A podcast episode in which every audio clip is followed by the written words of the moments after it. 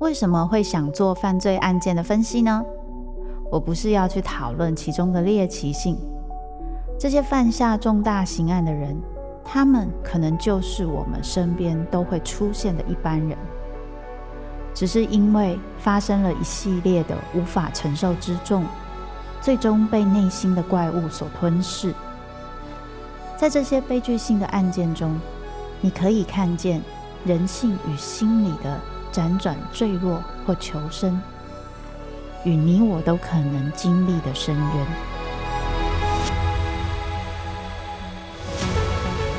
我是周慕姿，我的全新订阅节目《周慕姿读犯罪脚本》，被恶魔追逐的人，带你从心理学的角度探索人性的黑暗面，以及他们内心始终没说出口的挣扎。现在就到 Apple Podcast 以及静好听，搜寻。周慕姿读犯罪脚本，被恶魔追逐的人。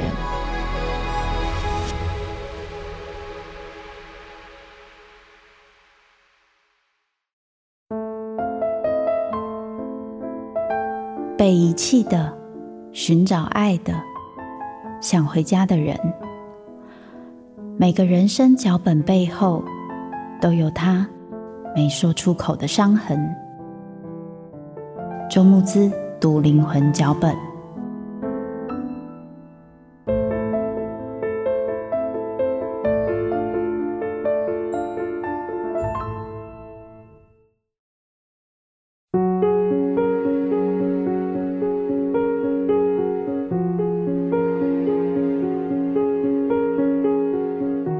大家好，我是周慕姿，欢迎大家收听周慕姿读灵魂脚本。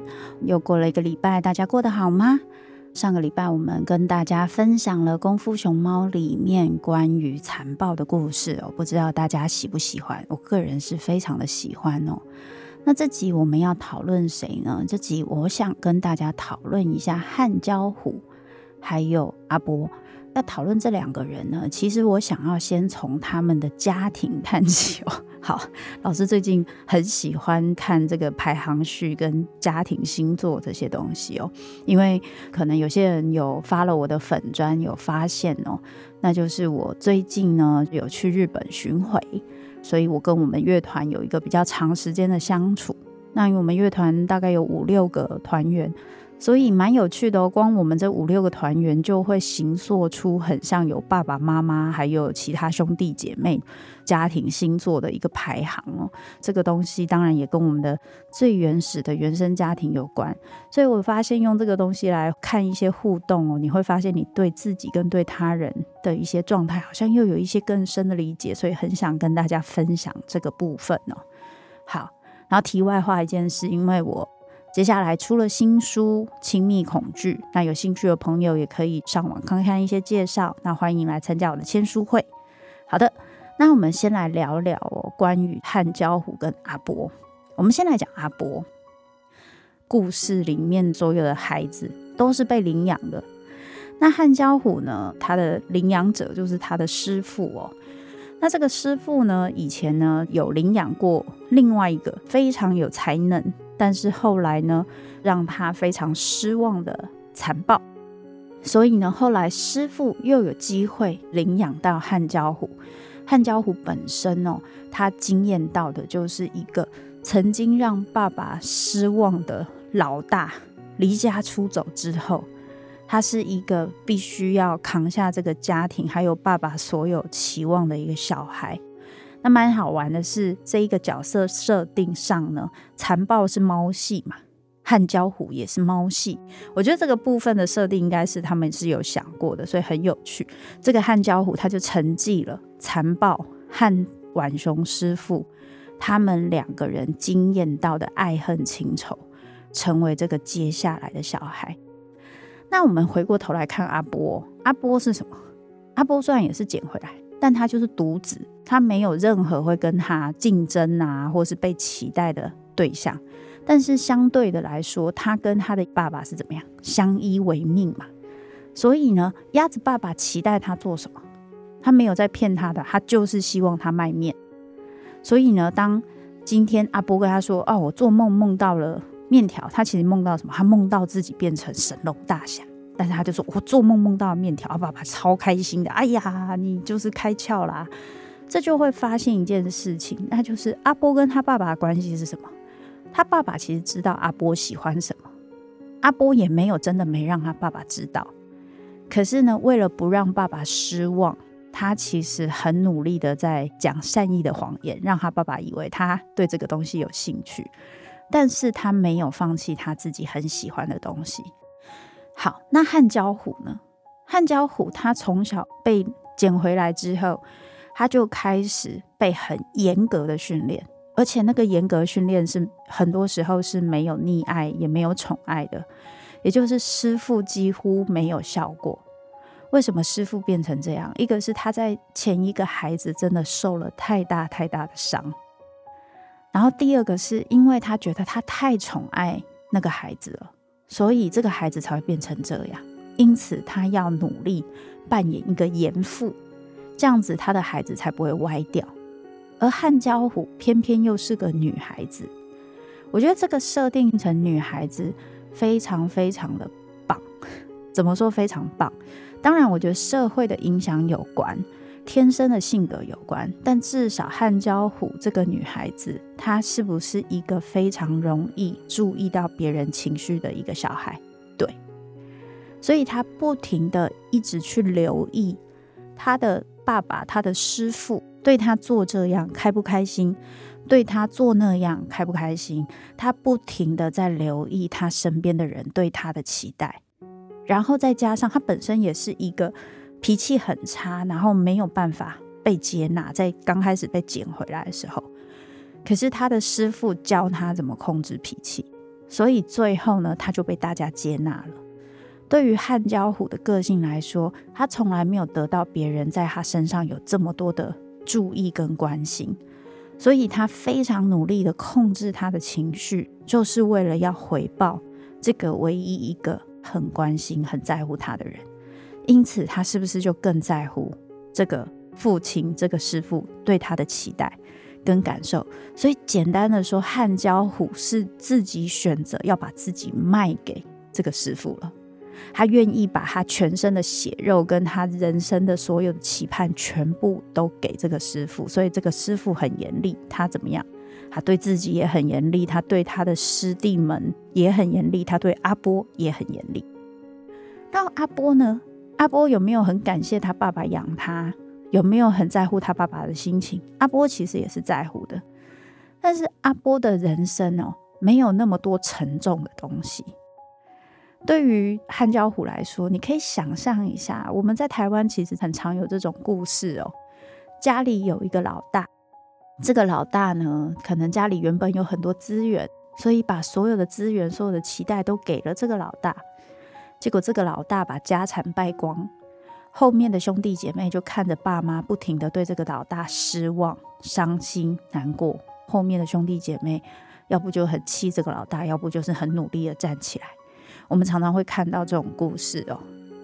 那当然也有相反的不同的顺序，但我说的特别是老大，是因为老大他做完之后，他也许离开了，他也许还在家里了，但是后面的兄弟姐妹不停地看着前面的前车之鉴，然后告诉自己，我不能跟他一样。这个汉江虎他在经历的就是这个，所以他不停地要远离脾气很糟的，然后才华很洋溢的，很做自己的，他很努力的要离这个东西很远。因为只要做自己就是自私，自私就是没有考虑到别人，这样子师傅就会不开心。啊，阿波是什么？阿波虽然很考虑别人的心情，但是他的梦想就是做自己啊，他超想要做自己的，所以他也没有真的很掩饰，就以他的个性随随便便，他也没很掩饰，所以阿波更像是什么独生子女或老幺，他的那个个性哦，状态真的比较明显，所以他很有创意。你看，他会想到说，他要进去神龙大侠的那个厅，他也没放弃哦。他最后用一个椅子上面绑满了鞭炮，然后要飞进去。可是他也考虑他爸爸的心情，所以在他还没有办法成功做到这件事情的时候，他就会隐瞒说啊，没有啦，我去卖面条啦，没有啦，我去看什么这样子。虽然他爸爸都知道他在干嘛，可是他就觉得，反正如果今天我还没有办法做到这件事情，我也没有必要跟你起冲突嘛，我也没有必要让你难过嘛。可是当我觉得我真的可以进去看的时候，我坐在那个鞭炮椅子上的时候，我就开始大吼：“我热爱功夫。”结果就差点没飞进去，这样子就整个感觉很尴尬，心里想说：糟糕，我接下来要讲什么话来圆这个场？那后来他飞进去了，就开始一个很像英雄之旅的过程，就是突然被清点，然后开始进入他梦幻的场域等等哦。可是你就会看到他们不同的性格跟他们不同的养成有很大的关联性，也就是说，汉交虎对于他的师傅是非常非常认同的。阿波没有，阿波没有对他的爸爸非常认同。就是当他爸爸说：“嗯，我曾经想过要去卖豆腐。”然后阿波就很开心说：“那你怎么没有做呢？”啊，爸爸就说：“哎，你可以想象我卖豆腐嘛，多奇怪啊！”阿波就露出那种非常失望的表情。也就是说，阿波他本身的自我认同跟自我认知其实是更清楚的，代表他的爸爸虽然常常念啊，希望他可以做到什么事情，但是并没有很强力的压抑。跟要求他，但是相对的这个师傅呢，他本身的自我意志太强了。大家可以想象一下，你的爸爸妈妈自我意志很强，跟你的爸爸妈妈没有那么明显要求你一定要做什么的时候，你对于人生跟世界的态度，还有你对于权威的态度，以及你对于自己可以保有自己多少的态度，会真的完全不一样。我举一个例子哦。我有一个朋友，他的爸爸妈妈是很有成就的，对小孩的要求非常高，而且他们认为有一套标准是对的，是好的，你一定要按照这一套标准去做，这样子你才会成功。那你说他们的那一套标准有没有错？其实不算有错。如果你有办法按照他们的那个方式去做，的确人生不会太歪，该生活的、该有钱的，可以好好过日子，这些都做得到。可是问题只是我朋友到底是不是这样个性的人而已。所以我朋友其实他从小就一直经验到，他某方面又觉得他爸妈的确算是人生胜利组。可是另外一个部分，他又觉得自己不一定想过他们那样的人生。可是他没有那么有把握，如果今天他们白手起家成功了，我今天要按照我自己的方式去做。我并没有看到任何的成功经验，或是我也没有机会看到其他的成功经验，就像汉焦虎一样，他没有机会看到除了学功夫其他的选择。那我是不是可以做这样的选择？再回过头来，我自己在小时候经验到的事情是，可能有很多人会觉得说，我好像可以做很多大家会觉得有点意外的选择，或是，诶，老师你怎么会玩团啊？你怎么会干嘛之类的。但我觉得我跟我妈妈的关系有一个非常特殊的部分，就是我妈妈从小就让我知道一件事情，那就是她会教我一些做人做事的道理。比如说，你如果开始一件事情，你就不要放弃，你要认真面对你选择的事情。可是我记得我小时候，我妈妈就跟我讲过一句话，那时候好像是我小学升国中的时候，我好像问我妈妈一个问题，我妈妈就跟我说：“这个我不懂。”你以后会做到很多事情，而我不一定懂，所以这一些事情你必须自己去找答案。你要去问懂这些事情的人。有时候我不能帮你。我不知道大家有没有听过吴珊如那一集，因为珊如在分享她跟她妈妈的关系，好像也有这个部分。当然，我小时候也是很有自己想法的小孩，可是我那时候也会听到说瞎回。妈，你这么快就放弃我了吗？是不是多少可以给我一些建议之类？可后来我发现，我长大之后，我蛮感谢我妈妈这样子诚实的告诉我，因为她没装懂，她没有装懂，然后去限制我很多行动。他就告诉我说，我可以尽可能，如果你想学什么东西，做什么可以让你得到这些知识，我可以帮你，在我有限的资源里面。可是如果要去找这个。东西要去找这个方向，我不能给你答案，你得靠你自己。所以我发现我从小到大很习惯自己做决定，自己去收集资讯，然后自己决定说我到底想要什么。我如果要做到这件事情，我的一个一个步骤我要怎么做？相对的，我跟我朋友不一样，就是我朋友他也是一个能力非常好、很有想法的人，但他会很习惯要跟别人确认他这样做对不对。这些东西没有好或不好哦，你不能说这样子是好或这样是不好，因为他的经验是，如果今天他跟权威询问这些事情，是有机会得到一些好的结果的，但也有可能权威会告诉他，他这样选择是不好的，应该按照他们那样做才好，所以他不容易形成属于自己的自我认知，因为大部分的时候他都会觉得权威讲的好像比较对，所以当他要形成自我认知的时候，有时候会比较辛苦。可是相对的，如果他的确是一个比较遵循权威，而且会去跟权威讨论的人，他是不是比较不容易出错呢？这个就是汉交虎的状态。那我的状态呢，就是我可能大部分都自己决定。那你会不会做出一堆很错的决定？你想一想，阿波被钦点当神龙大侠，或是他去了那个武林大会，如果他是一个没有才华的人。他会在这里面遇到多大的挫折？他要遇到挫折到什么程度，他才会愿意放弃？就这件事情是，他的确是要冒一些风险的。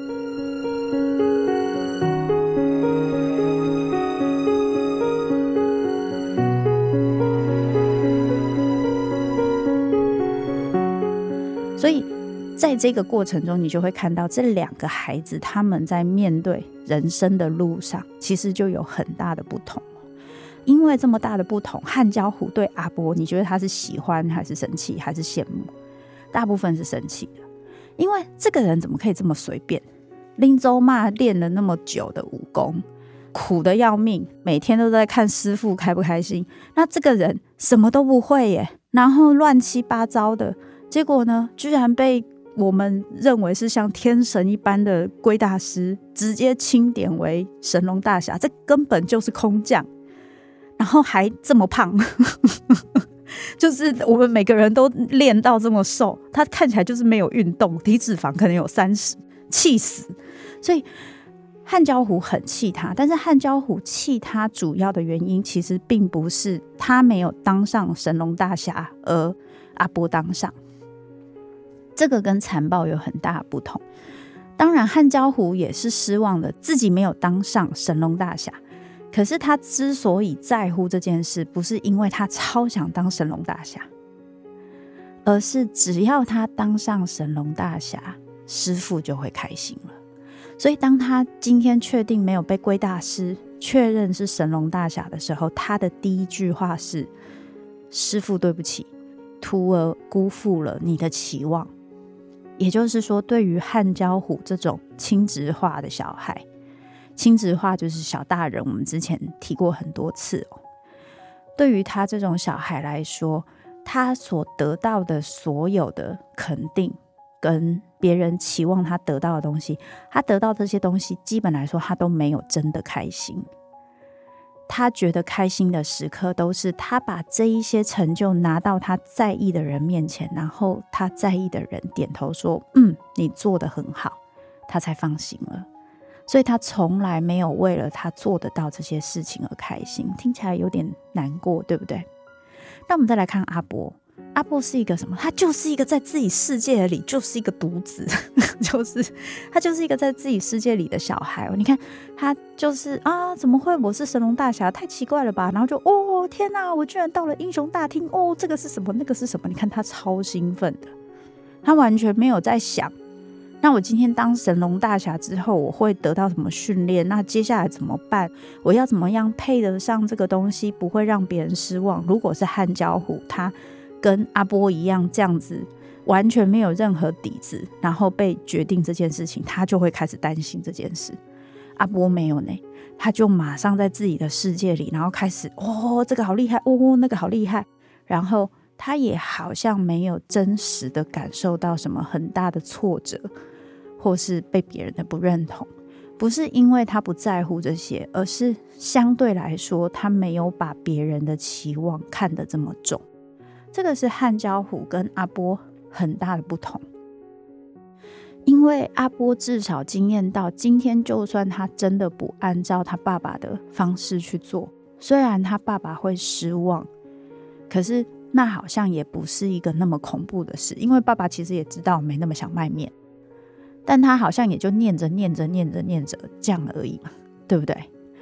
可是汉交虎他经验到他的师父是因为残暴的事情而这么伤心跟失望，而且再也没笑过了，所以对汉焦狐来说，他根本不敢再去尝试做让他师父不开心的事情。当然，这跟孩子的个性有关哦，所以汉焦狐就非常努力的尽可能去做到要做到的事情。所以，在这个状态之下，对于汉焦狐这样性格的人来说，你会觉得你真的有被爱吗？我觉得这件事情其实是非常苦的，因为他就会感觉到，他一方面觉得自己必须要让对方开心，他才有价值，但另外一方面又觉得，嗯。我的存在好像是没价值的，因为如果我不是这么有用的话，也许你就不会爱我。在你的内心深处里面，真正爱的可能还是残暴，真正觉得有才华的可能还是残暴。你可能永远都失望，我不像残暴这么厉害，这么有才华。那个心里的那个不够跟自卑，其实是一直存在的。这个严格的师傅是他希望这个世界完全按照他的方式去运转。然后呢，这个龟大师告诉他，这个世界不会按照你的方式去运转的，你得学会欣赏他，你学会欣赏他，陪伴他。这是我觉得《功夫熊猫》里面设计最棒的一个情节，就是这个龟大师后来不见了，变成了花瓣，飞走了。大家记不记得那一幕？我觉得这件事情很重要。这个龟大师他也是一个 icon。他在这一个故事里面是一个像神人般的存在，也就是说，他觉得答案是 A，答案就不可能是 B。所以对于这个师傅来说，他虽然每次都会很想要翻龟大师白眼，但是他又不敢违抗。可是如果我们今天每个人都要有自我，我其实对你的一些决定我是翻白眼的，可是我又要尊敬你，那我要用什么方式可以决定我？跟你是不一样的，我有自我的认同跟价值，而不是跟着你走变成第二个龟大师。那就是你坚持的东西，我跟你坚持的一定是相反。所以你觉得不要那么急，要慢，感受一下世界。我就是要急，要快，要速度，然后要控制所有的事情，我就会跟你相反。可是当今天龟大师不见了。那龟大师如果成为他内在的其中一部分的自己，他是不是就可以把那个可以相信别人，可以不用每件事情都控制在自己手上的那个部分的自己拥抱回来，然后开始学着用不同的方式去对待阿波，然后开始对阿波做出新的训练，去欣赏阿波其实能力上做得到的部分，跟着阿波的个性去让阿波学到他该学到的东西。我觉得那个设计不知道是不是我想太多了。其实我有时候常常在讲这些文本分析的时候，我都在想我是不是脑补哦。可是我真的觉得这个设定好重要。其实这个在我们智商也很常见哦。我们智商其实有一个很重要关键是，你在对方说一个他的看法的时候，你不用去说服他说，可是其实怎么样才是比较好的？因为很有趣的地方是。每一个人，如果他很相信哪一边是他唯一的选择跟想法，他不需要来咨商，他也不会觉得这个是问题。人生中通常都是有挣扎、有怀疑、有拉扯，你才开始遇到挫折，需要选择，需要讨论。因此，当你今天咨商的时候，你只要站在他的对立面，他就必然一定会站在你的对立面。所以，最好的状态就是把他内心那两个想法都放出来，让他了解到自己的挣扎，那我们才有办法做选择，对不对？这个龟大师的离开，其实就是帮助这个师傅去了解到他的内在其实有这两个部分，他有那个想要尝试放手，然后尝试让自己可以不用把每件事情抓得紧紧的，去理解。每一个孩子有自己的能力，让他们自己发展的这个部分，但是因为这样子太让他觉得可怕，因为他有创伤经验嘛，他遇到残暴，他有创伤经验，所以他就会更往天平的另一端走，就是我要把每件事都抓得紧紧的。可是今天他最在乎的那个人，龟大师已经离开了，而他内化了龟大师的那个部分，龟大师最后给他的提醒跟祝福，于是他开始用新的方式对待阿波，这也是。这个师傅开始转化非常重要的关键，这也让他可以拥抱脆弱，这也让他终于可以在面对残暴的时候，不是一直觉得你很坏，我要把你打死，而是我真心的告诉你，我真的太爱你了，爱你到我没有办法去注意到你其实开始有变化了。他终于说得出这句话。我觉得在讨论这个过程中哦，真的很希望大家在听我讲这一些，因为父母对待小孩的方式，或是父母的经验，使得每个小孩性格变得有些不同，或是负责任的状态会有些不同等等，可以不要用谁对谁错的方式来思考，因为每一件事情都是我们的经历，然后造成我们的选择，而每一个选择。其实都是我们当下能够为自己做出最好的选择。我相信这个师傅在当初发生残暴的事情的时候，他有好大的伤心跟失望。这些伤心跟失望，他根本不知道怎么处理，所以全部都化成了对这一些他所带领的徒弟的挑剔。而这个挑剔怎么产生？有听我讲。超难搞先生，大家都知道，所有的挑剔，所有对这个世界的抱怨跟控制，都是因为我有很多的害怕跟创伤，还有很多痛，可是我不知道怎么去面对这些脆弱。所以，当我们今天有机会更理解自己的每一个样貌，练习接受那些样貌是存在的，爱不爱是一回事。可是我接受，我的确就是这个样子。也许我不用跟谁比，也许并不一定怎么样会比较好。而过去的我，如果做了一些决定，现在的我是后悔的，那也是个好事，因为代表现在的你比过去的你有多一点点能力，给自己不一样的选择，那不就代表你又进步了吗？这是一件很棒的事情。可是过去的你也没有不好。因为那个时候，他可能就只有这样子的空间跟资源，可以做出这样的选择。所以祝福大家。好的，那今天的节目就到此结束喽。希望大家喜欢我这次分享《功夫熊猫》的这两集。如果有其他想听的一些文本分析，也欢迎到 Apple Podcast 或是静好听留言，让我知道哦。拜拜。